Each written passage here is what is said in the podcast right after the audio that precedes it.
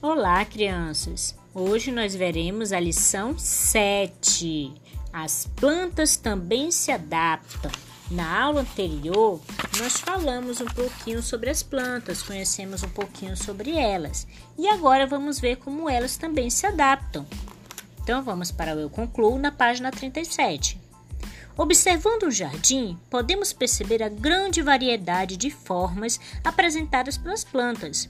Existem plantas grandes e pequenas, com flores, frutos ou os dois.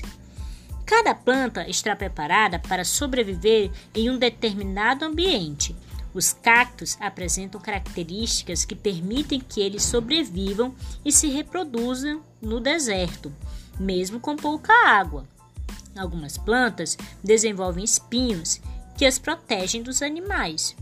As adaptações podem acontecer em várias partes das plantas, como na raiz, no caule, na folha.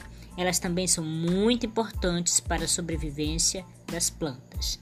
E esse foi nosso podcast sobre as plantas também se adaptam.